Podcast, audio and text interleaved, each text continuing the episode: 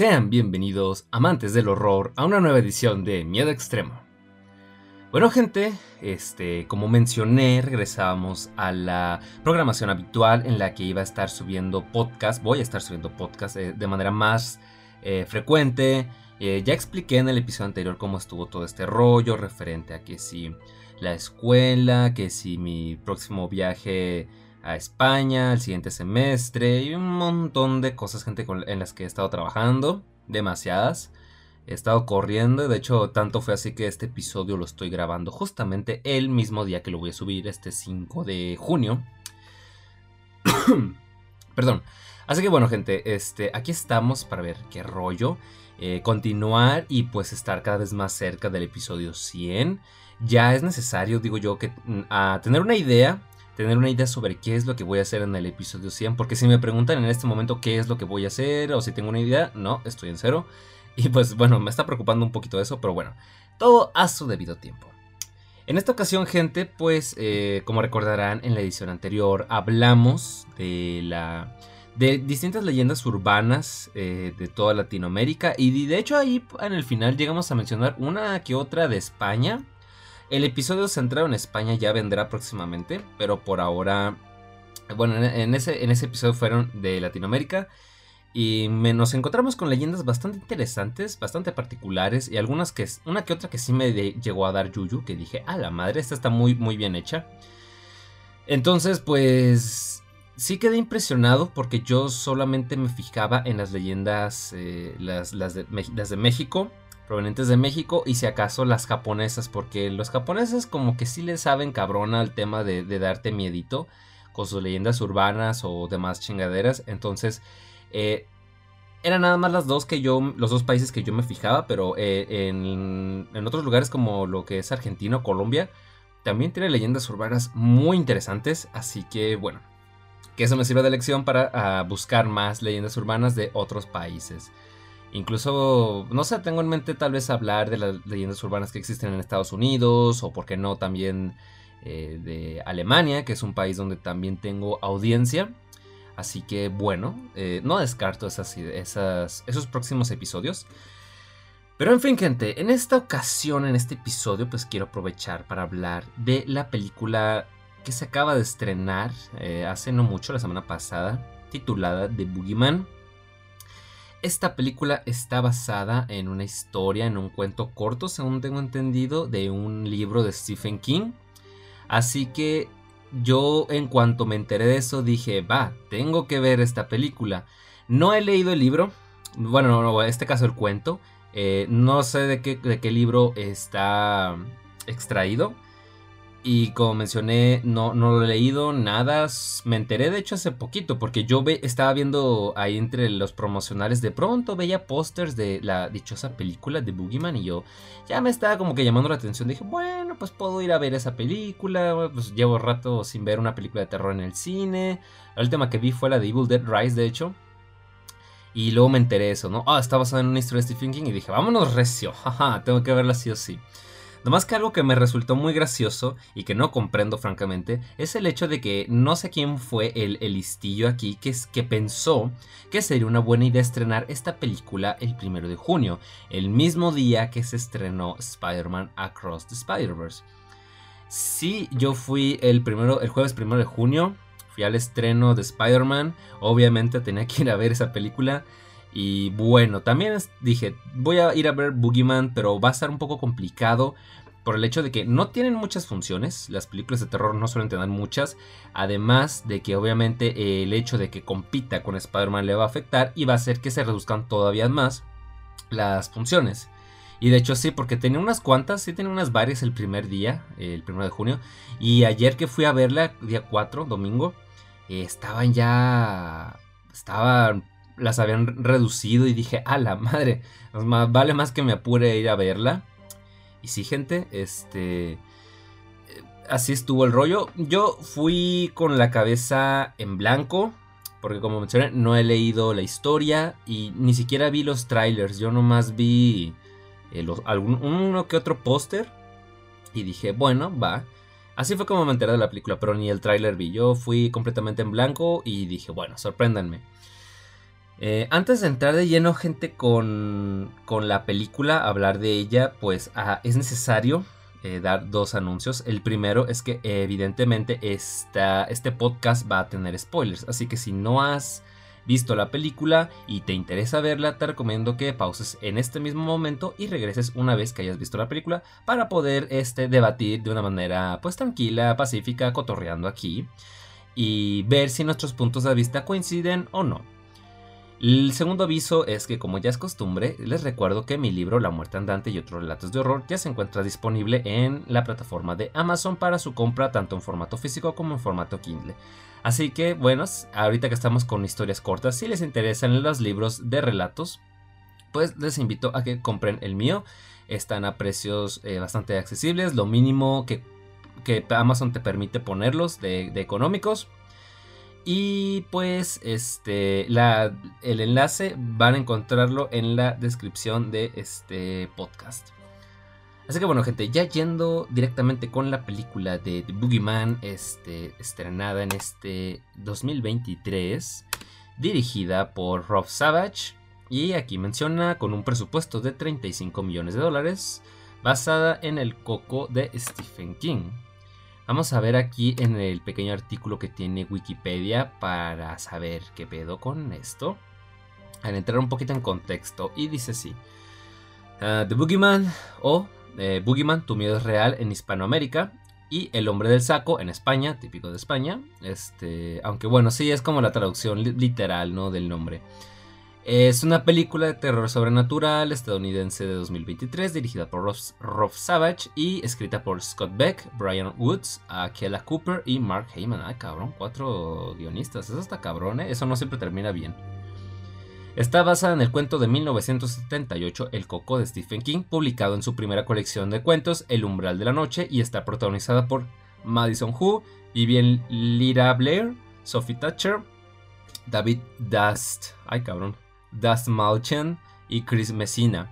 La película fue estrenada en cines el 2 de junio de 2023. Originalmente se estrenaría en la plataforma Hulu, ¿ok? Eso me hace sentido porque sí se le nota un poquito el bajo presupuesto en algunas partes. No, eso no necesariamente la hace mala. Hay que recordar que Evil Dead Rise también estaba originalmente destinada a salir en HBO, pero pues eh, los productores acá ejecutivos dijeron, oye, pues esta madre tiene potencial, hay que estrenarla en el cine. Y pues, como ya sabrán a estas alturas, a Evil Dead Rise le fue excelentemente bien en taquilla. En, taquilla y en crítica, de hecho. Bueno, sinopsis. Todavía conmocionadas por la trágica muerte de su madre, un adolescente y su hermana pequeña se ven atormentadas por una presencia sádica en su casa y luchan para que su afligido padre les preste atención antes de que sea demasiado tarde. Producción. The Boogeyman es una adaptación de terror del cuento de Stephen King de 1978 del mismo nombre. El 26 de junio de 2018 se anunció a que los cineastas Scott Beck y Ryan Woods escribirían el guion con Sean Levy, Dan Levine y Dan Cohen. y Dan Cohen se unieron para producir a través de 21 Labs Entertainment y 20th Century Fox, aunque ya ahorita son Century Studios, pero en fin, se unió para distribuir. Sin embargo, en 2019, eh, tras la adquisición de Fox por parte de Disney, la película fue cancelada. Ah, cabrón, fue cancelada. Madres, esa no me la sabía, dude. Fue cancelada, junto con otras películas en desarrollo. En noviembre de 2021 se revivió la película y se informó que Rob Savage la, la dirigiría a partir de un guion escrito por Mark Heyman basado en borradores originales de Beck, Woods y Akela Cooper, con Hulu elegido para distribuir. A principios de 2022 se agregaron al elenco pues eh, todos los actores que acabo de mencionar y el rodaje comenzó en febrero de 2022 en Nueva Orleans. Cabrón, dude, no me sabía esa que que habían cancelado, cancelado la película. Yo dije, a la madre, neta, dude, neta. Wow, eso está increíble. Y qué buena onda que rescataron la película, que rescataran este proyecto. Bueno, estreno. The Boogeyman fue estrenada en cines el 2 de junio de 2023. Originalmente se tenía pensado estrenarla en la plataforma de streaming Hulu. Muy bien, y es todo lo que menciona hasta el momento. Insisto en que bueno, o sea, una película, bueno, un libro que ya tenga el nombre de Stephen King ya vende por sí solo. De hecho, este, es normal ver que el nombre del escritor esté mucho más grande que el propio nombre de la novela. Así que pues sí, el nombre de Stephen King vende y el hecho de que hagas una adaptación y en la que pongas, ah, basado en una historia o en un libro de Stephen King, ya con eso llamas la atención del público, ¿no? Sin embargo, insisto en que fue una idea terrible querer estrenar esta película el mismo día que se estrenó Across the Spider-Verse porque esto le va a afectar significativamente, bueno, al menos eso pienso yo, espero equivocarme. Ah, puedo comentar aquí que ah, en presupuestos ya mencioné 35 millones de dólares y que según esto en recaudación de momento lleva 20 millones de dólares, lo cual está bastante bien para hacer su primer fin de semana. Espero que la película no tropiece en taquilla, espero que le vaya bien y puedan recuperar la inversión para que los productores que ya ven que luego se ponen medio mamoncillos y, y especialitos la consideren pues un éxito o la consideren rentable, ¿no? Eh, tengo que decir honestamente que la película de entrada no me pareció wow, no me pareció la gran cosa, acá que me voló la cabeza, que te vas a morir de miedo. Eh, desde mi punto de vista no es el caso, pero no necesariamente es una mala película, por lo mismo, por, por como mencioné anteriormente. ¿Por qué? Pues porque considero que tiene varios elementos que lo hacen bastante bueno. Eh, aunque no puedo ser este muy... No puedo estar 100% convencido por el hecho de que no he leído la historia original. Porque el hecho de que adaptes un cuento corto puede jugarte en contra. Y esos fueron comentarios que yo leí, por ejemplo, de la película que sacó Netflix hace un tiempo, la de La hierba alta, que no la he visto, por cierto, ahí tengo ese pendiente. Porque dices, este, o sea, como un cuento corto y depende, porque algunos son más o menos, otros son muy cortitos. Dices, ¿cómo vas a hacer una historia así? Pues con una película de hora y media, este, en base a algo tan, tan, tan breve, ¿no? Tan resumido. Y esas fueron principalmente las críticas de la hierba alta. Entonces, no sé si aquí también fue el caso, porque hubo momentos en donde sentí que la película se hacía, se alargaba de manera innecesaria. Yo supongo que sí tiene que ver este hecho de la de, que es, un cuento cortito, pero sí, aunque el ritmo de pronto lo sentía un poco soso, la historia en sí creo que está bastante bien, se mantiene y me gusta, me gustaron varios elementos que, abarcaron aquí en la película. Entonces, bueno, gente, pues como se mencionó, la historia trata pues de una familia, ¿no? Hay una familia aquí, está, está el papá que es un psiquiatra, están las dos hermanitas, este, una de ellas, por cierto, la menor, que aquí dice que se llama Vivian Lira Blair, me, da, me causa curiosidad porque porque la vi, cuando la vi en la película el día de ayer, dije, espérate un momento, yo conozco a esa niña. Y fue cuando me di cuenta de que era la, actriz que interpretó a la, a la Leia pequeña, a la Leia niña, o la Leia morrita, como yo le, solo, le, le digo. Este, de la serie de Obi-Wan Kenobi. Yo dije, a la madre, mírate, es la, es la, es la Leia morrita. Y de hecho, el día de ayer, para buscar un poquito de información y poner un poquito en contexto con todo este desmadre, me metí ahí a su perfil de, Wikipedia. Bueno, más bien, no tanto a su perfil de Wikipedia, nomás leí aquí lo, breve, el primer párrafo que te pone. Y no es de Wikipedia, perdón, es de sensacine.com. Y pues también me puse a ver el historial aquí de, películas, que son muy poquitas, obviamente, porque va iniciando en su carrera actoral. Vamos a leer esto porque me, resultó bastante interesante. Vivian Lira Blair es una actriz infantil norteamericana nacida el 4 de junio de 2012. Ah, entonces hace poquito cumplió años de hecho. En Los Ángeles, California. Todavía como estudiante del kinder, sus padres encontraron que tenía talento para actuar y jugar a interpretar otros personajes, por lo que mostraron su apoyo para inscribirla en clases de actuación privadas. Y bueno, sí, porque Ah, en 2018 salió en la. Bueno, creo que es la niña de la que está en este póster de la película Bird Box a, ciegas. Esa película, como armó mucho, mucho, mucho debate sobre. Pues vaya, fue muy comentada en su momento y yo no la he visto, gente. Y digo, puta madre, necesito verla. Porque si es una de las niñas protagonistas, pues vaya. Empezó fuerte esta, esta, esta, esta niña en su carrera actoral. Luego en 2022 sacó un. Creo que este es. No sé si es una película o es una serie, pero se titula Querida Soul. Y de hecho eh, veo el póster y identifico a la actriz por la película de la... no, de la ballena, iba a decir la orca, pero la ballena con Brendan Fraser. Y pues obviamente como yo mencioné que es donde yo lo ubico, la película, la serie, perdón, de Obi-Wan Kenobi y este año 2023 eh, The Boogeyman. Cuatro, cuatro, proyectos, pero pues le ha ido bastante bien. Ha agarrado proyectos que han retumbado bastante, eh, sobre todo en el caso de Obi-Wan. Entonces, sí, yo creo que me, agrada. tiene potencial, creo que actúa bastante bien para su edad y de hecho el personaje de Leia me terminó simpatizando mucho, así que bueno, esperemos que no sufra de estos problemas em, emocionales que suelen desarrollar los niños actores y que tenga una vida y una carrera bastante exitosa. Este, ustedes saben, gente, que yo aquí siempre en la parte de reparto pongo, pues vaya, lo tengo ahí para saber el nombre de los personajes porque se me olvidan, porque soy medio estúpido. Sin embargo, el del personaje de, ella no aparece aquí, así que le voy a decir la morrita, la leya morrita, para que nos entendamos. Entonces, bueno, la historia eh, abarca así, pues con, con, Están atravesando esta familia el duelo por la muerte de, la madre. Evidentemente esto les afecta de sobremanera a todos. Aunque es interesante, ese es el, el factor de toda la película que más me llegó a gustar. Este arco este duelo que están atravesando los personajes y cómo lo atraviesan cada uno de ellos. Porque la protagonista de la historia, Sadie, pues obviamente está fatal, ¿no? Es, es una adolescente, no, no sé si es adolescente o universitaria, yo creo que es más como una adolescente, ¿no? Ella pues obviamente lo, lo, lleva bastante mal, está muy deprimida, no tiene ánimos ni ganas de hacer nada ni continuar en absolutísimamente nada este, vive, rehuye de, la sanación emocional. Perdón, gente, estoy viendo aquí si está grabando. Sí. Rehuye de eso, ¿no? Este, no quiere, ella misma dice en la propia película que no quiere superarlo, ¿no? Incluso, pues lleva un vestido que antes era de ella y, y todo. Lo cual, pues, sí tiene sentido el hecho de que otras personas, amistades, se preocupen y te digan, oye, pues es que no es lo correcto, o sea está bien que estés dolida en estos momentos, pero tal vez lo mejor es que, no hagas ese tipo de cosas, ¿no? O sea, y que, y que dejes que con el tiempo salen esas heridas emocionales. Este, la ley morrita, pues ahí anda. Eh, em, creo que no habla demasiado sobre eso. O sea, es, como que el personaje que más sereno está. Obviamente sí está triste y se ve la relación que tiene con Sadie, con su hermano mayor, lo cual, la cual es muy bonita, por cierto.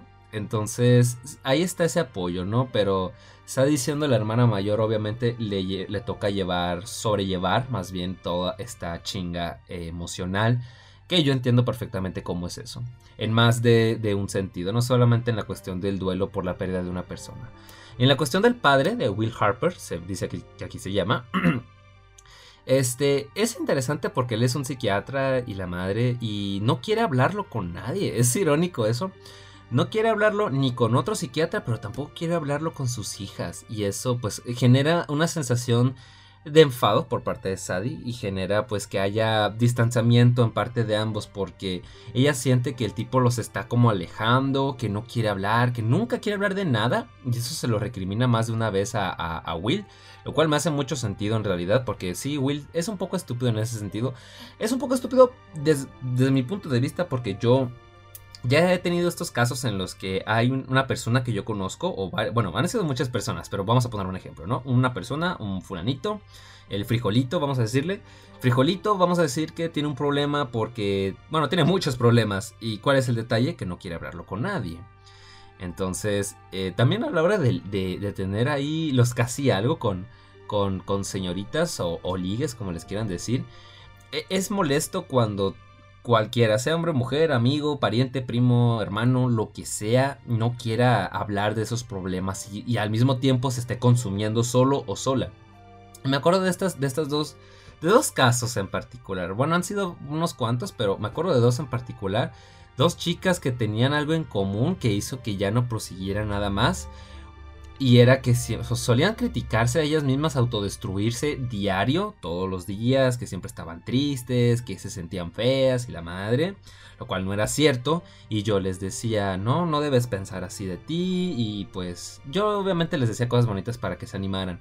Pero pues llegaba un punto en el que ya me preocupaba y les decía, mira, si quieres hablar de, de esto, esto que te está quejando, puedes hablarlo conmigo en confianza, o sea, yo te voy a escuchar. Y me decían, es que no me gusta eh, hablar de cómo me siento, no me gusta expresar eso.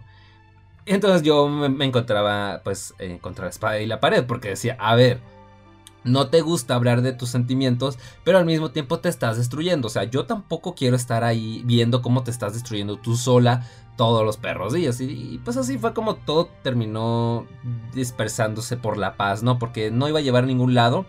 Y yo por experiencia propia sé que intentar insistirle en ayudar a una persona que no quiere que le ayudes, eso va a terminar muy mal y tú vas a terminar siendo el principal afectado. Así que mucho cuidadito con eso, gente. Pero en fin, esto no es ayuda psicológica podcast, esto es miedo extremo podcast. Ay, cabrón. Le pego un chingazo al, escritorio, perdón, me emocioné. Entonces, bueno, sí, Will no es un mal personaje, es un buen padre. O sea, entiendo que el propósito del personaje sea tener este, este tema, que él sobrelleva el duelo sin querer hablarlo. Pero me recordó mucho estas situaciones de la vida real que sí pasan mucho, lamentablemente, gente. Entonces necesitaba hablar de eso.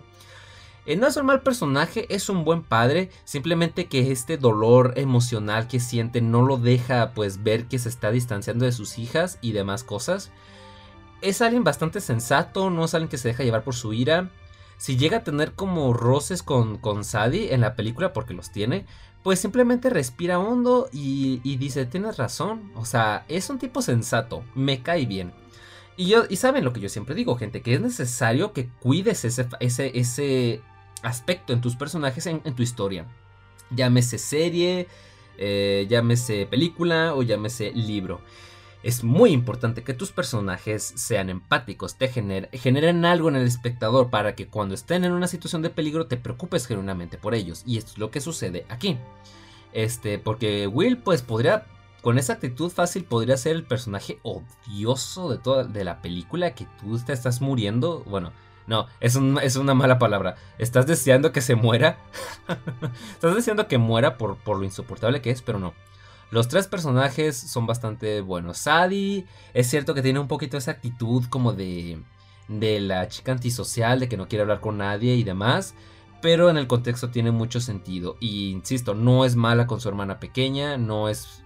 Tiene roces con su padre, pero tampoco es que sea tan acá, no tan, tan desagradable. Así que bueno, ya los pones en un contexto en donde puedes empatizar con ellos y donde a lo largo de la historia, mientras van investigando todo esto, pues haces que te, que te importen los personajes, que deseas que no les pase nada malo.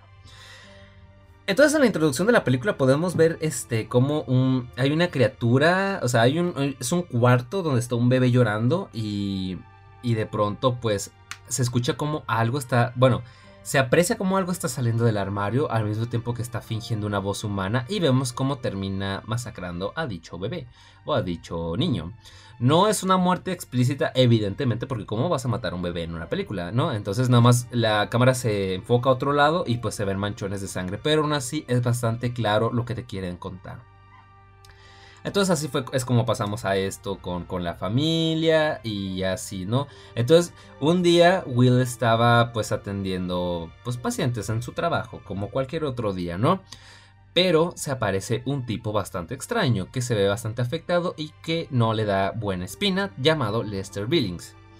Entonces, este, obviamente Will no se lo toma de la mejor manera, dice, lo siento, es que tú tienes que hacer cita para poder venir, y él dice, es que en serio es muy urgente que lo hable con alguien eh, señor. Y ya no, bueno, dice, bueno, tengo una hora libre, adelante.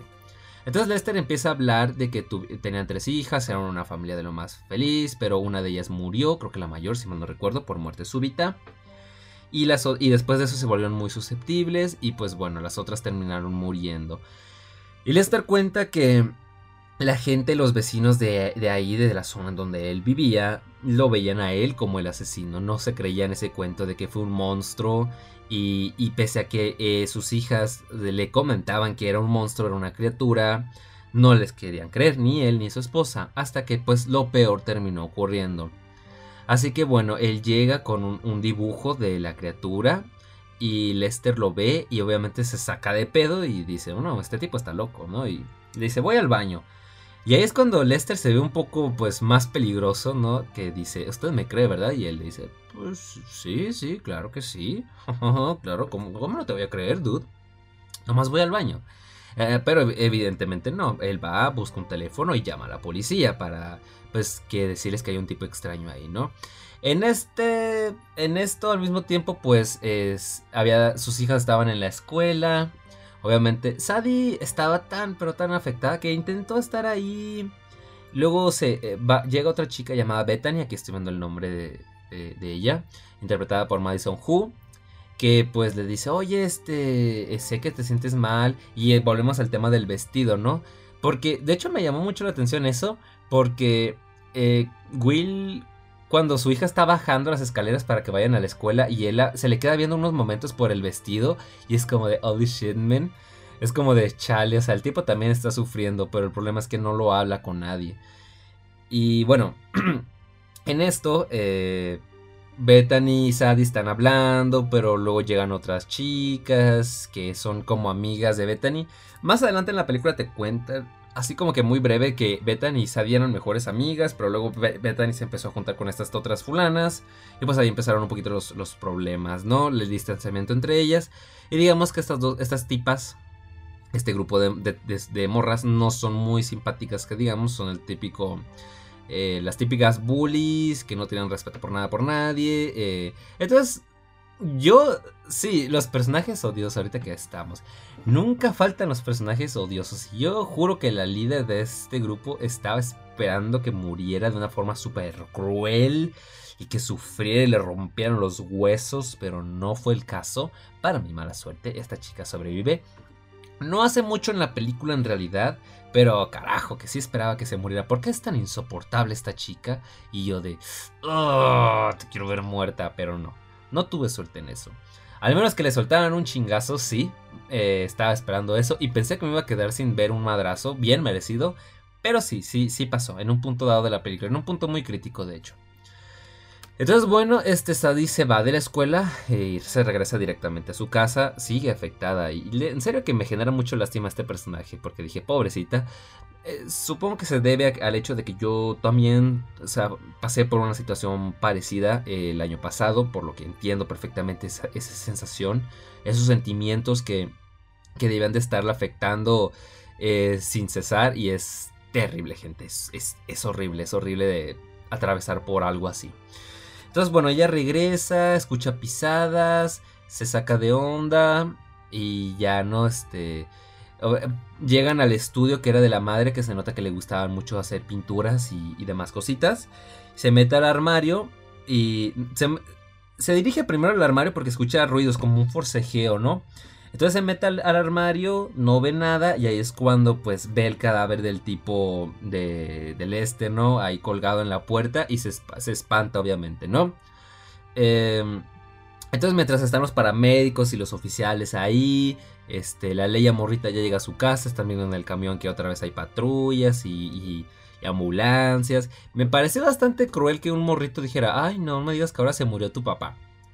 La ley morrita no dice nada al respecto, pero sí está muy cabrón, o sea, dices, es que a veces los niños son muy crueles, son muy crueles porque salen con ese tipo de cosas y me parece bastante... Se me pareció cruel que lo dijera un morrillo random ahí en el, autobús, pero bueno, en fin, son cosas que lamentablemente pasan mucho. Entonces, bueno, este, la ley morrita llega. Eh, obviamente Sadie está ahí muy alterada, muy asustada por haber encontrado el cadáver de un tipo así en, en el armario. y ya hay un oficial que está interrogando a, a Will y pues explican un poquito qué rollo. Sadie está abrazando a la Leia Morrita, obviamente, para que pues no sienta tanto miedo por todo el caos. O sea, dice uno, o sea, voy llegando a mi casa y hay oficiales y ambulancias aquí. O sea, ¿qué carajos acaba de pasar? Eh, eh, así que, bueno, ya Sadie le toca pues obviamente ser la hermana menor. Will dice que mejor se suban.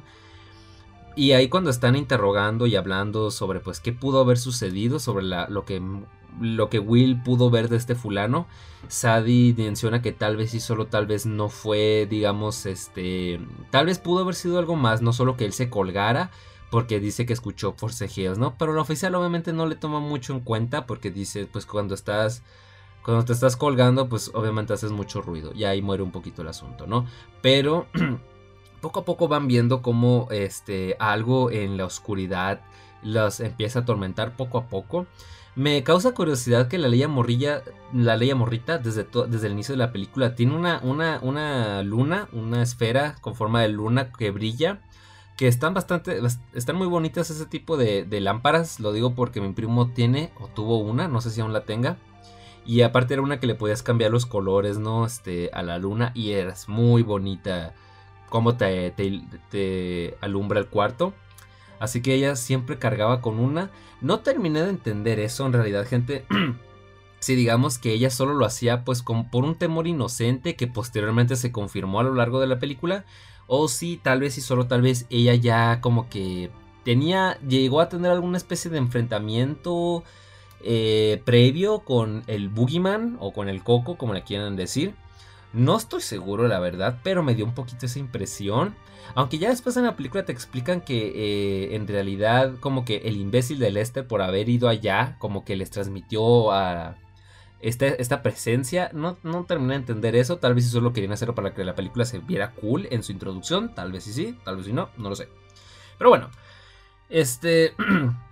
Ahí empiezan eh, poco a poco los enfrentamientos, este, el miedo de, la ley morrita. Sadie también empieza a ver un poquito de cosas. Eh, um, por este rollo, pues a la ley morrilla la tienen que llevar con otro psiquiatra.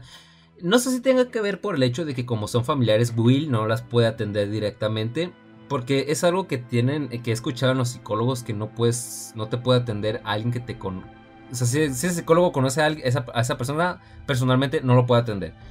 No sé, supongo que es el mismo caso aquí. Tal vez sí, sí, tal vez sí no. I don't fucking know. Bueno, X, este... Empiezan ahí como un poquito, la ley morrita empieza a contar qué rollo, porque, o sea, vio algo que, hizo que se mega asustara, que de hecho hizo que se cayera de la cama y se lastimara. Hablando de me, estoy acordando que hay una, una, mini trama ahí muy minúscula y muy insignificante donde la ley morrita tiene una muela ya a punto de caérsele. Y ella está pues muy emocionada hasta que pues bueno, pasan, cuando pasan todo este tipo de cosas raras, o sea, cuando está sangrando, Sadie la ve y dice, pues yo supongo que ya es momento de tirar ese diente, ¿no? Y aplican el típico truco ese de, amarrarte el pinche diente y, y ponértelo, el otro extremo de la cuerda, amarrarlo con un, este, en una perilla para que paso, no cierres la puerta y el pinche diente salga. Esa madre desde que yo lo veía de niño en las caricaturas decía, ay no, qué, qué, qué dolor, cabrón, ¿qué, ¿por qué? ¿Cuál es la necesidad? Y aparte de eso, pensaba yo que era de caricatura, que era ficción, pero según esta madre parece que sí es cierto. Y yo de, holy shit, man. Yo ni en pedo hubiese hecho eso de niño. Yo recuerdo que un diente, por ejemplo, se me cayó cuando estaba comiendo palomitas. Entonces yo creo que es lo más, lo más eh, factible. Tienes un diente flojo, come palomitas. Eso te va a ayudar a que se, te suelte el diente y se te caiga. Este, eh, entonces van con esta otra psiquiatra, la doctora Weller, en donde pues bueno, vuelven a, apagar las luces y ponen como una luz ahí que se prende y se, se prende y se, se, apaga sola. Pero evidentemente a la ley morrilla eso no le causa gracia, se siente mal y ya como que Sadie quería sacarla de ahí porque notaba que a la ley amorrita no le estaba agradando mucho todo eso.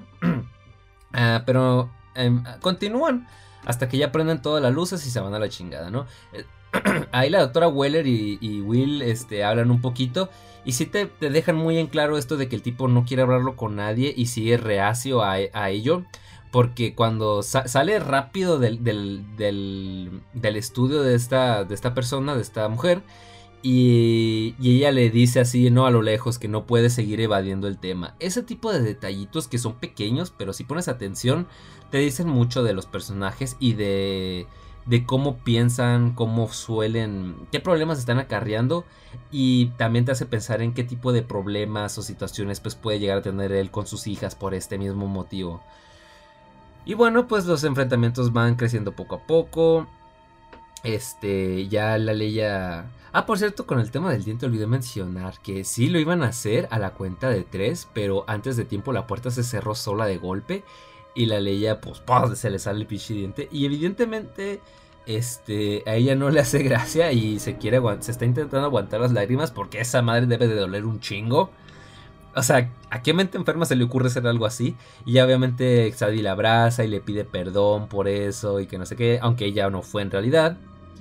Y bueno, el pinche diente va a hacer sus, actos eh, especiales ahí, sus apariciones eh, memorables un poquito más adelante. En una secuencia que yo recuerdo que sí me dio cosita, de hecho, que dije, holy shit, man. Pero bueno, este, el tema este del, del, del monstruo, poco a poco Sai como que va sintiendo que algo no está bien. Y de hecho decide ver una grabación porque antes de que iniciara la plática Lester, eh, Will pues saca como una grabadora y le dice, bueno, esto es algo que uso con mis clientes nuevos, mis pacientes nuevos, pues para ver su progreso, ¿no? Y ahí es cuando escucha lo que Lester llegó a decir sobre la criatura. También pues llegó a rescatar en el del cuaderno el dibujo de la criatura. Poco a poco todo se va como que transformando ahí. Y también pues este, una, una, hoja donde tenían el número, él había notado antes de morir el número de, de su casa. Entonces decide ir para allá. Obviamente Sadie no puede hablar con esto. Will ni en pedo le va a creer. Y solamente es básicamente ella y, le, y la Leia Morrita contra este, este monstruo todo eh, creepy, ¿no? Mórbido y perturbador. Es. Eh, si acaso Bethany si nota como que algo está medio mal con ella. Este, le dice, oye, ¿qué rollo? ¿Qué, traes? Ella piensa que todo este desmadre que trae Sadie es principalmente debido a, que todavía está en duelo. Pero ella realmente ignora que, que, Sadie está investigando pues sobre esta criatura, este monstruo que las está acechando. Entonces da con la dirección de la casa y le piden una de esas a Bethany que la lleve en su auto para allá, ¿no? Para la casa. Entonces van y obviamente la casa está, está en, una, en un estado lamentable, bastante jodido. Eh, perdón, gente, es que aquí me, volvió a abrir el Teams. Se me abrió Teams. Yo no sé por qué chingados ahí le piqué que no quería ver Teams. Estamos en vacaciones, no quiero ver Teams por el resto del verano. Que chingue su madre el Teams por, por ahora. bueno, gente. y aparte, pues eh, en la casa ahí no está escrito la palabra de asesinos, ¿no? Porque obviamente no te vas a creer esa historia de un monstruo. Aunque quién sabe, gente, los monstruos tal vez existan y nosotros somos aquí ignorantes. No, quién sabe yo siempre dejo las puertas abiertas, lo sabe, ¿no? Que comento que pues soy escéptico de esas cosas, pero tal vez sí, sí, tal vez sí, tal vez no. Yo prefiero no correr riesgos, no arriesgarme. Tal vez si todo ese desmadre sí es cierto y me termina pasando una pendejada por querer eh, meter la nariz donde no debía. Entonces, bueno, Sadie se mete a la casa muy imprudentemente, todo se ha dicho. Se metió imprudentemente a la casa, intentando buscar pues ayuda, pues con la, con la esposa. Y se la termina encontrando, obviamente con una escopeta y un montón de velas en el suelo, diciéndole pues que la, su, la, arma contra esta criatura es la, luz, que odia la luz, básicamente que se aleje de la oscuridad, muy al, estilo de la historia de, Alan Wake. Ya sé que tal vez no tenga mucho que ver, gente, pero a mí ya saben, y, y los que escucharon el episodio dedicado a Alan Wake saben que así fue que yo terminé muy, muy, muy, muy este, enamorado de la historia de Alan Wake. Fue una historia, un juego que me llegó al corazón desde el primer minuto, así que sí, yo eventualmente lo, relacioné con, con, esa historia, con ese videojuego, por el mismo tema de la oscuridad, de las bengalas y todo ese rollo, ¿no? Qué gran juego es Alan Wake. Tengo ganas de darle otra vuelta. Ahorita que estamos en esas.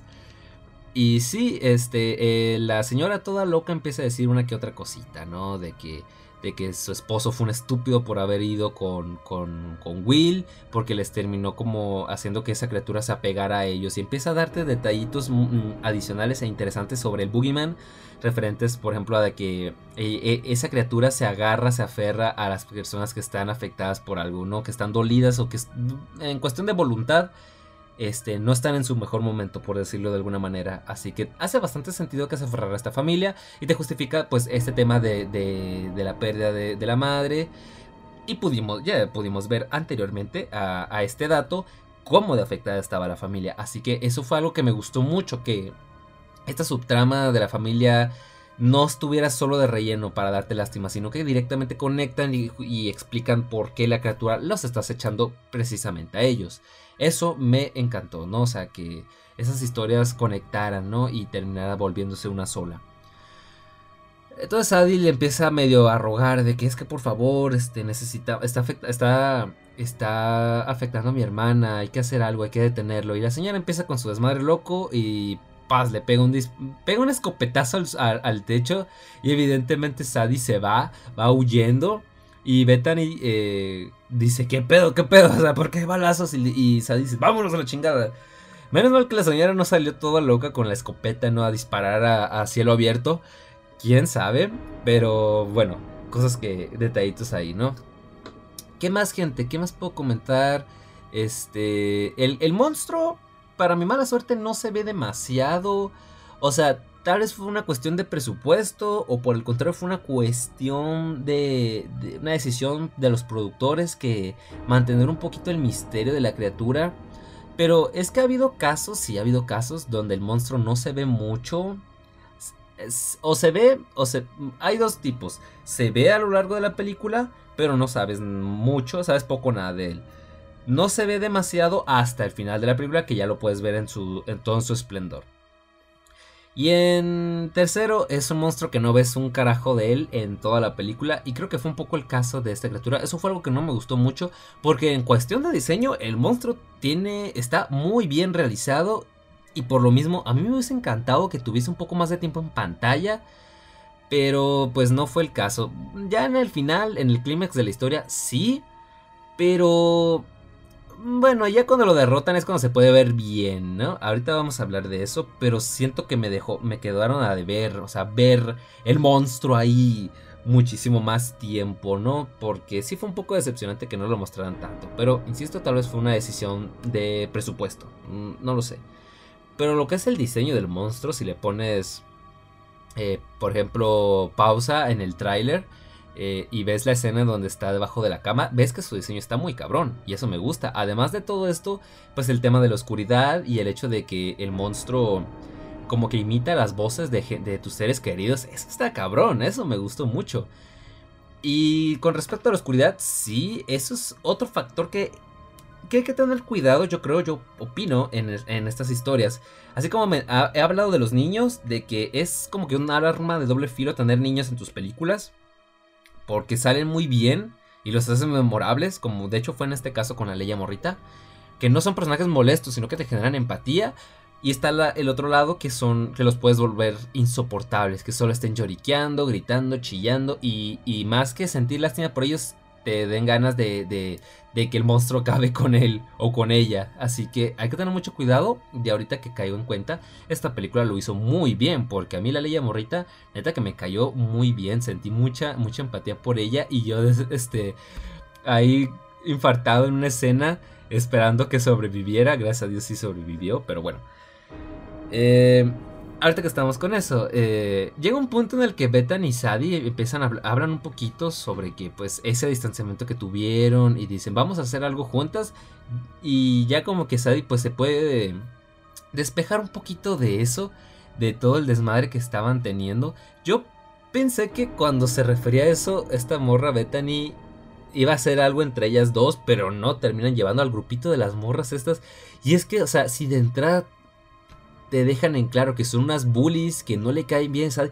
¿Por qué mierda las invitas? Todavía quedan de verse en la casa de Sad y digo, ¿por qué, dude?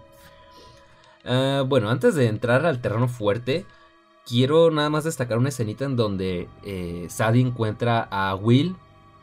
Le encuentra como bajando unas, casas, unas cajas, perdón, en donde tienen cosas de, de la madre. Y obviamente se encabrona y dice, ¿a dónde llevas todo eso? Y él dice, creo que para terminar con el duelo, lo mejor sería simplemente deshacernos de estas cosas. Y obviamente Sadie se encabrona más y dices, pero en ese caso, o sea, no puedes simplemente hacerlo sin hablarlo conmigo o con, o con, o con la Leia Morrita. Y así, ¿no? O sea, un poco de pleito y el tipo dice, está bien. O sea, en serio que me agrada el personaje de Will Harper porque es muy sensato, es muy amable, muy buen tipo. Que dice, tienes razón, no debía haberlo hecho sin consultárselos a ustedes. Dices, lo que tú quieras que nos quedemos, vamos a quedárnoslo. Y, Sadie le pregunta, ¿y si quiero conservar todo? Y Will responde, pues vamos a conservar todo. Nada más dejarlo en el sótano. Y yo de, wow, o sea, ¿qué tipazo es este, este, este, este sujeto? Porque en otra, en otra película seguramente hubiesen soltado gritos, pleitos. No, no. O sea, ni Sadie ni Will son insoportables. Y se entienden rápidamente. Y eso me, me encanta. Y bueno, eh, quedan entonces con esta escena de que se reúnen, pero pues obviamente no ven nada. Ah, por cierto, con eso, eso del sótano. También, perdón, es que me estoy acordando. Hay una parte donde eh, Sadie está ahí escribiendo en las cajas de que, de que lo van a conservar toda la chingada, ¿no? Que no se, no se, no se va a ningún lado todas esas pertenencias. Pero encuentra una caja que, que tiene eh, ahí escrito personal y ve una videocámara donde está donde está pues una grabación antigua de la mamá de Sadie cuando ella era una bebé. Y ese tipo de escenas, insisto, me encantan porque entiendo perfectamente ese tipo de, dolor que uno puede llegar a experimentar. Y el hecho de que pues haga que empatices todavía más. O sea, buena parte de la película, aunque el ritmo sí puede llegar a sentirse lento, al mismo tiempo hacen un buen trabajo haciendo que empatices con los personajes, que entiendas toda esta situación y pues bueno, yo ahí pues no puedo quejarme. Es cierto, como dije, el ritmo es lento, pero en serio que este tipo de escenas y cómo humanizan a los personajes me encantan, ¿no? porque saben que yo también escribo y mientras hay escritores que les gusta priorizar la historia, otros que les gusta priorizar este como que los giros de tuerca o los mundos que están eh, creando, pues yo, yo pertenezco a ese grupo que prefiere, que opina que es más importante eh, por encima de todo que tus personajes sean empáticos, que generen algo y que conecten con los espectadores, en este caso con los lectores, ¿no? Bueno, al revés, ¿no? con nosotros, con los lectores y en este caso de la película con, los espectadores. Así que muy bien ahí. Ah, entonces, bueno, se terminan juntando y obviamente no hacen nada. Ya después Sadie como intentando romper un poco ese hielo todo vergonzoso. Eh, pues les dice, bueno, encontré hierba acá de, que le perteneció a mi mamá y cosas así, ¿no? Por cierto que me gusta que Will y la Leia Morrita acordaran que no iban a molestar a Sadie, que dijeron, esta va a ser su noche, hay que dejarla en paz. Incluso, o sea, tan buen pedo es Will que dice, no, pues sabes qué, Leia Morrita, no va a haber restricción de videojuegos, tú quédate jugando, nomás deja en paz a tu hermana. Y yo de, ay, qué, qué tipazo, qué tipazo es Will Harper, insisto. Eh, entonces, bueno, deciden intentar fumar ahí, pero pues no pasa nada. Bueno, sí, no mentira. Como que no quería aprender porque también aparte de, la, hierba toda vieja y rancia y putrefacta y que debía, de, que debía de estar, pues también agarran un encendedor, ¿no? Muy viejo y que difícilmente prende. Entonces lo hacen prender y pues le hay...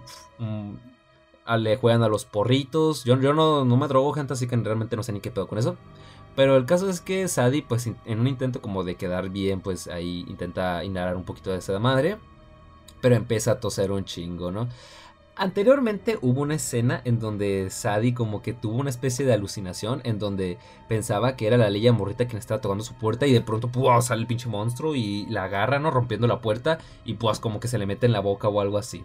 Y se despierta de golpe, ¿no? Y eso hace que eh, tiene sentido, pues se complementa con esta otra escena en donde Sadie empieza a toser. Primero piensan que es por, por, por el humo y todo el rollo, pero de pronto pues algo se ve que no está bien y, Sadie empieza a toser más y más fuerte. Y entonces va corriendo al baño, eh, ahí en el excusado, y saca de su boca una cuerda que él va... Es que hasta me das quito, gente, de narrarlo. Empieza a jalar de la cuerda hasta que sale el pinche diente ahí de, la ley morrita. Porque cuando ellas se, se, quedaron a dormir juntas, este, dejaron el diente ahí tirado en el suelo. Y ahí fue donde este monstruo aprovechó para agarrarlo, ¿no? Y llevárselo hasta el inframundo, allá las sombras, o no, ¿dónde chingados vivía ese tipo, no? Esa, esa pinche criatura meca. Entonces, bueno, gente, uh, ella escupe el diente y yo dije, oh mierda, pero qué asco. Llegan estas hijas de la chingada. O sea, la única preocupada en realidad fue Bethany. Las otras nomás estaban de insoportables queriendo grabar con la videocámara antigua y la madre. Y yo de hijas de la chinga, qué ganas ya de que les metan un chingazo desde la primera escena en la que aparecieron, ¿no? Que, que se hartar y les metieron un chingazo a la líder de ellas. En serio que lo estaba esperando. Eh, entonces ya en esa escena, ya de por sí vuelven a mostrar lo insoportables que son. Y bueno, ya después como que lo dejan pasar, eh, le bajan al excusado y pues el diente se va, se va, ¿no? Por el, inodoro. Y ya después la morra está, la líder bully, hija de la chingada, dice, hey, ¿dónde está el estudio? ¿Dónde? Vamos, deberíamos ir a donde se colgó tu, el, fulano ese, ya les dice que fue el estudio de, la mamá, y pues se mete al, al, ¿cómo se llama? Al armario. Y ahí van estas hijas de la chingada. Ah, cabrón, ya llevo casi 50 minutos hablando. Hay que acabar este pedo pronto. Y llegan estas hijas de la chingada y la encierran. Y obviamente, pues, este, Sadie está muy asustada porque encontrarte un cadáver en un lugar así, pues obviamente debe ser bastante traumático. Y esas hijas de la chingada no abren, no abren, no abren. Y pues el monstruo ahí está hasta que pues Sadie logra salir milagrosamente a último momento. Y ahí es cuando sí, ¿no? Eh, ahí estar intentando, no sé si realmente fue honesta o no. Eh, dice, es que intentamos abrir, pero la puerta no abría. Pero Sadie obviamente estaba espantada y se encabrona y paz, le mete un chingazo a la, a, la líder de los bullies y yo dije, qué bueno, un cachetadón bien merecido, pero ojalá no, o sea, un puñetazo, rompe la nariz o, o pégale en el ojo o no sé, reviéntale el labio, algo más, ese personaje se merecía más. Yo, de hecho, sí, dice, dije, ojalá se hubiera muerto, ojalá hubiera sido una de las víctimas del Boogeyman, pero no, no fue el caso, para mi mala suerte, repito, y yo de, ah, cómo te odio. Así que, bueno, Eh, las, las tipas estas se van a la chingada. Eh, ya no, Will pues ve qué pedo. Dice, ¿qué acaba de pasar? ¿Qué pedo? ¿Qué pedo? Este, y ahí en, eso, pues la Leia Morrita estaba jugando. La criatura se estaba como que haciendo más fuerte y la estaba... Y, ahí la estaba acechando. Y, me, y sí me asusté horrible cuando agarra a la Leia Morrita y la tumba, o sea, la estampa contra la televisión. Y dije, no, no, dude, por favor, no me hagas esto. No, no quiero que nadie de esta familia se muera, por favor, no me hagas esto. Entonces, bueno, la llevan al hospital. Sadie recibe la llamada de la, de la esposa de Lester. Dice que encontró una forma de, eliminar al monstruo. Así que ella va en chinga para allá.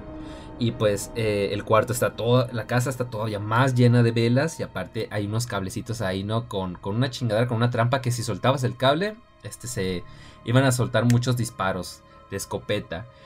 Entonces yo dije, ah, ok, qué buen pedo la doña, este, medio regresando a sus 13, queriendo acabar con el monstruo, ayudando a los protagonistas. No. O sea, bueno, sí, pero no, porque agarra como de carnada a Sadie, la, la, la agarra, la amarra en un lugar y ella de hija de la chingada y... Y, la doña esta dice, no te preocupes, es que no, te aseguro que no te va a pasar nada, es solo para que él se acerque y pues poder acabarlo. Y sí, le, le llueven santos Mm, escopetazos a la criatura y de ella misma con su propia escopeta paz le, le, pega otros dos tiros. Se puede ver que el monstruo sangra, se le puede frenar, así que bueno, eso es importante para, para el enfrentamiento final. Pero cuando Bet, eh, Bethany, perdón, cuando la doña creyó que ya lo había logrado, pues el monstruo se abalanza encima de ella y termina por matarla. Yo dije, qué bueno, nomás por, por hija de la chingada con, con Sadie. Y Sadie logra escapar y ya, les, ya habla después con Will y dice, ¿qué pedo? Y ya es de que, bueno, pues ya vamos a la casa.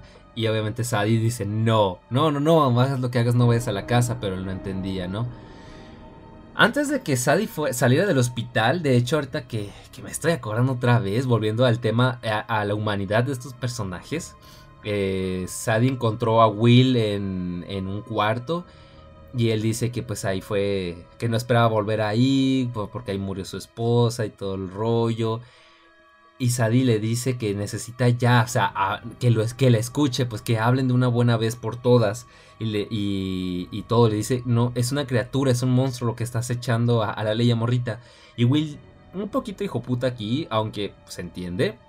Él dice, estuvieron fumando hierba, ¿no? O sea, el olor y todo. Y, obviamente Sadie se desespera, pues porque su padre no le está creyendo y piensa que ella nomás está delirando por ese mini viajecito que se debió haber pegado, ¿no? Eh, ¿Se entiende? Se justifica, pero sí fue un poco hijo puta de parte de Will, ¿no? Eh, aunque también, ¿no? la, la angustia de ver a su hija menor ahí, pues se entiende, ¿no? Bueno, ya cuando Sadie le casi que a de gritos le dice que la escuche, ya Will dice, ok, está bien, te voy a escuchar, no voy a entrar a la casa. Pero ahí es cuando el Boogeyman los agarra a la chingada y los mete a la fuerza. Ya iba Sadie corriendo en chinga hasta su casa para ir al rescate. El Boogeyman, fíjate que qué buen pedo fue como para esperarse a que Sadie llegara hasta su casa para, para masacrar a todos, ¿no? Hasta eso que fue buen pedo y fue considerado, el desgraciado. Entonces, bueno, ahí es cuando comienza el enfrentamiento final. Sadie en una habitación se encuentra a la Leia Morrita con luces de Navidad envueltas en ella.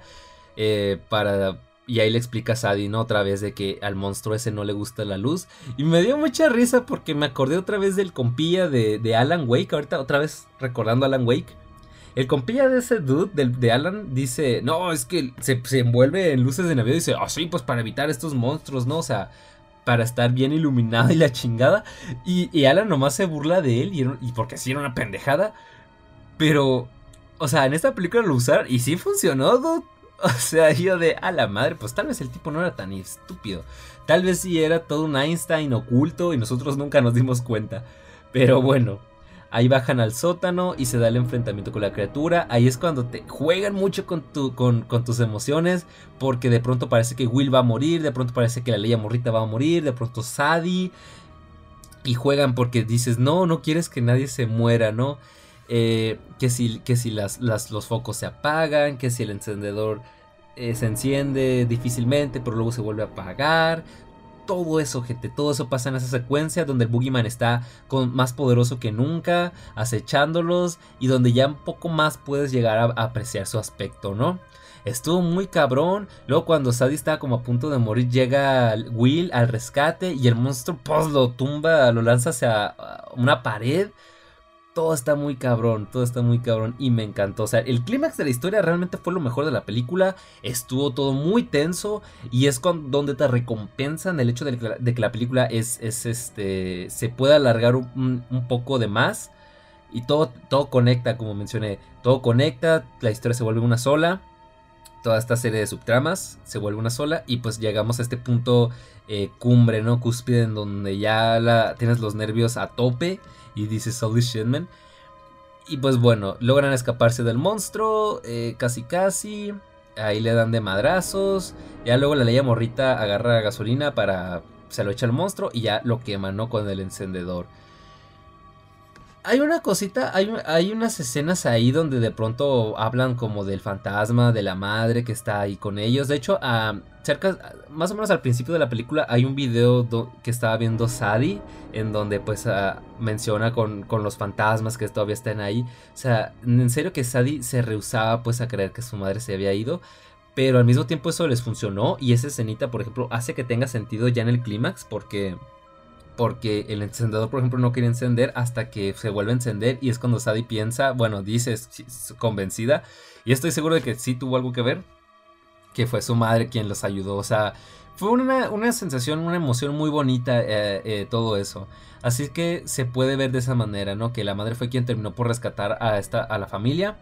Y bueno, des, queman al Boogeyman y cuando mencioné que solo al final es cuando se puede ver bien, precisamente es, eso. Cuando lo queman es cuando ya se puede ver 100% todo el, diseño del monstruo y digo yo, chingado. O sea, el diseño del monstruo está bueno, déjenmelo, dejen, me hubieran dejado verlo un poquito más, un poquitito más, porque insisto que el tema de la oscuridad pues sí les puede jugar un poco en contra, porque se entiende a nivel argumental, pero hay escenas donde de plano casi no se ve nada y eso le juega muy en contra.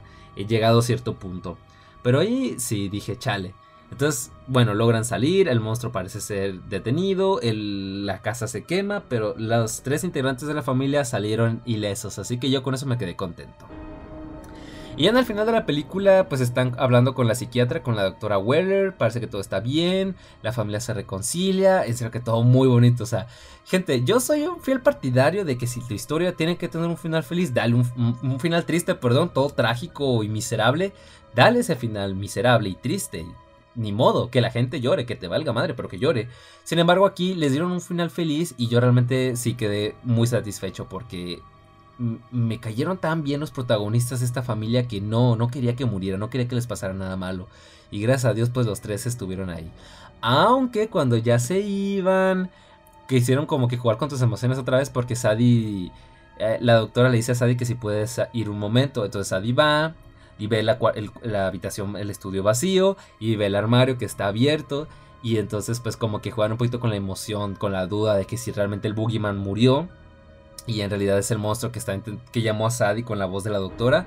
Entonces ella se acerca lentamente al armario hasta que a detrás de ella escucha a la doctora que le pregunta que si, que si qué rollo y que si todo bien y Sadie dice que sí y cierra el armario.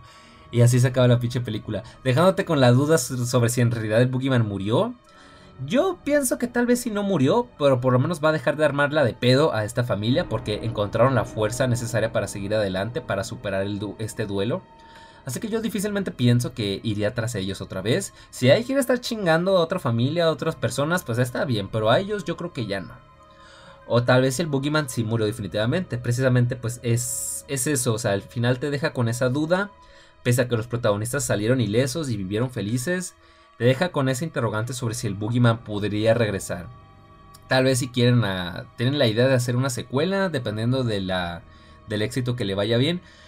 Porque ya sabemos que con Stephen King pues les gusta lucrarse todo lo que puedan, ¿no? Por ejemplo, sabemos de sobra que no existe Cementerio de Animales 2 y no existe Carrie 2 y ahora sí le sacaron película. Así que bueno, así como pues hasta donde yo escuché, supe, cuando estaban estrenando Doctor Sueño, no le fue tan bien en taquilla y se canceló un supuesto proyecto, una serie que querían hacer, eh, que supuestamente se iba a basar en, Dick Halloran en su juventud, la cual hubiera sido interesante, pero pues parece que no se va a hacer al final. Así que sí, yo no descarto que quieran hacer una secuela de Boogeyman, aunque no exista dicha historia en realidad. como una especie de what if o una historia alternativa, la cual pues si se hace bien, como en el caso de Carrie 2, yo no tengo ningún problema, pero sí es un poquito extraño. Entonces insisto, ¿no? Ojalá la película le vaya bien en taquilla.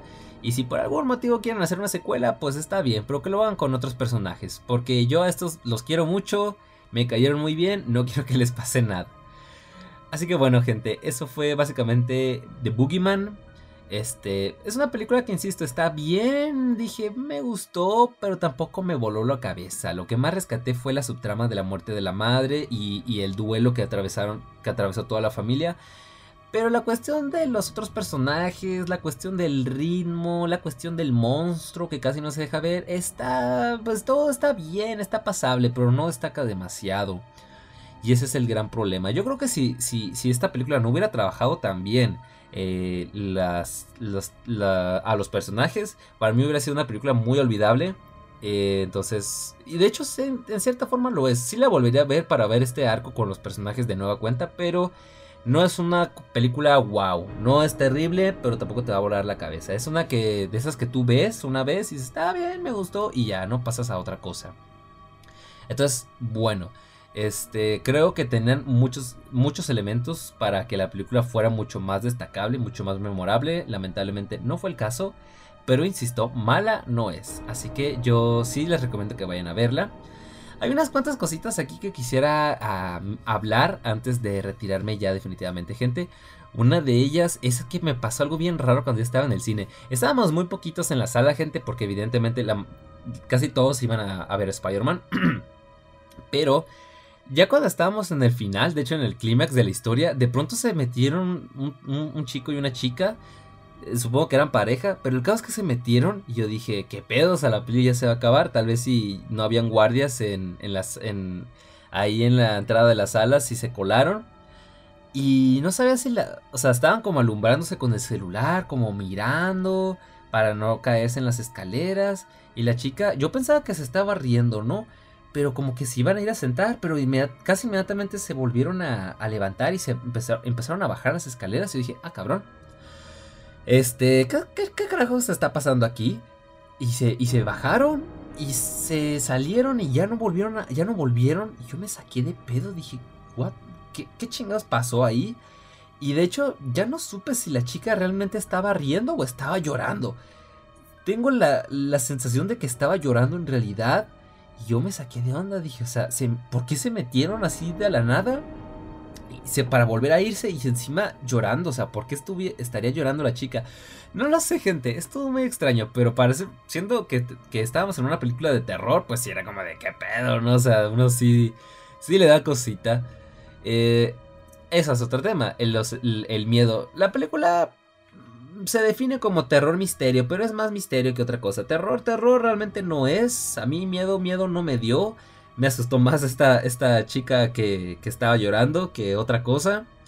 Porque depende mucho de los jumpscares. Entonces, no hay mucho que hacer. Si acaso una escenita muy puntual ahí con cuando de hecho la puerta se rompe de, de, pronto y Sadie es atacada en ese sueño. Realmente la película no da miedo y no se esfuerza. no se esfuerza mucho en querer asustarte. La atmósfera está muy buena, pero a la hora de darte miedo como tal se queda corta, la verdad. Otra cosita, y ya para concluir, es que hay dos películas que se llaman Boogeyman, gente, así que tengan cuidado. Esta se llama The Boogeyman y es del 2023. Sin embargo, hay otra que se llama Boogeyman a secas y es como del año 2005, si mal no recuerdo.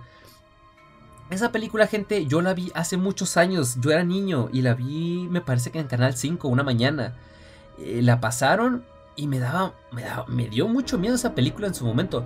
No sé si de hecho esa, también era una adaptación de esta misma historia de Stephen King y esta es como una especie de readaptación. No creo. Pero el caso es que se llaman igual, así que tengan cuidado. Con, eh, recuérdense que una es del 2005 y esta otra es del 2023. De hecho, quiero, quiero ver esa película. Espero volver a ver la de Boogeyman del 2005 en algún momento para hablar de ella aquí en mi extremo. Porque fue una película que, como mencioné, la vi hace varios años, yo era niño y sí me daba miedo. Me, dio cagazo cuando estaba chiquito. Así que técnicamente sería como, como un recordando. Pero no con una película animada, sino con una película de terror hecha y derecha. Pero que sí me llegó a, a sacar un pedillo cuando yo estaba morro. Así que bueno gente, eso fue en resumidas cuentas, o no tan resumidas cuentas, la película de The Boogeyman. Yo insisto, vayan a verla al cine, eh, van a pasar un rato bastante agradable, aunque la película no les va a volar la cabeza, sí van a pasar un buen rato en la sala. Así que bueno gente, este, les recuerdo que pueden comprar mi libro La muerte andante y otros latos de horror que está disponible en Amazon y encontrarán el enlace en la descripción de este podcast. Este, también saben que pueden este, escucharme en varias plataformas de podcast, entre ellas Spotify. Pueden leer parte de mi trabajo en neusescribir.com. Pueden seguirme en Facebook, me encontrarán como En la mente de Bale. Pueden leer mi blog con el mismo nombre, En la mente de Bale. También pueden este, seguirme en Twitter y en TikTok, me encontrarán como Víctor Irizárraga. Y pueden seguirme en Twitch, me encontrarán como Tamalitosman. Así que bueno gente, eso ha sido todo por mi parte. Ya nos veremos en una próxima edición de Miedo Extremo. Se me cuidan, pásenla bien. Hasta la próxima.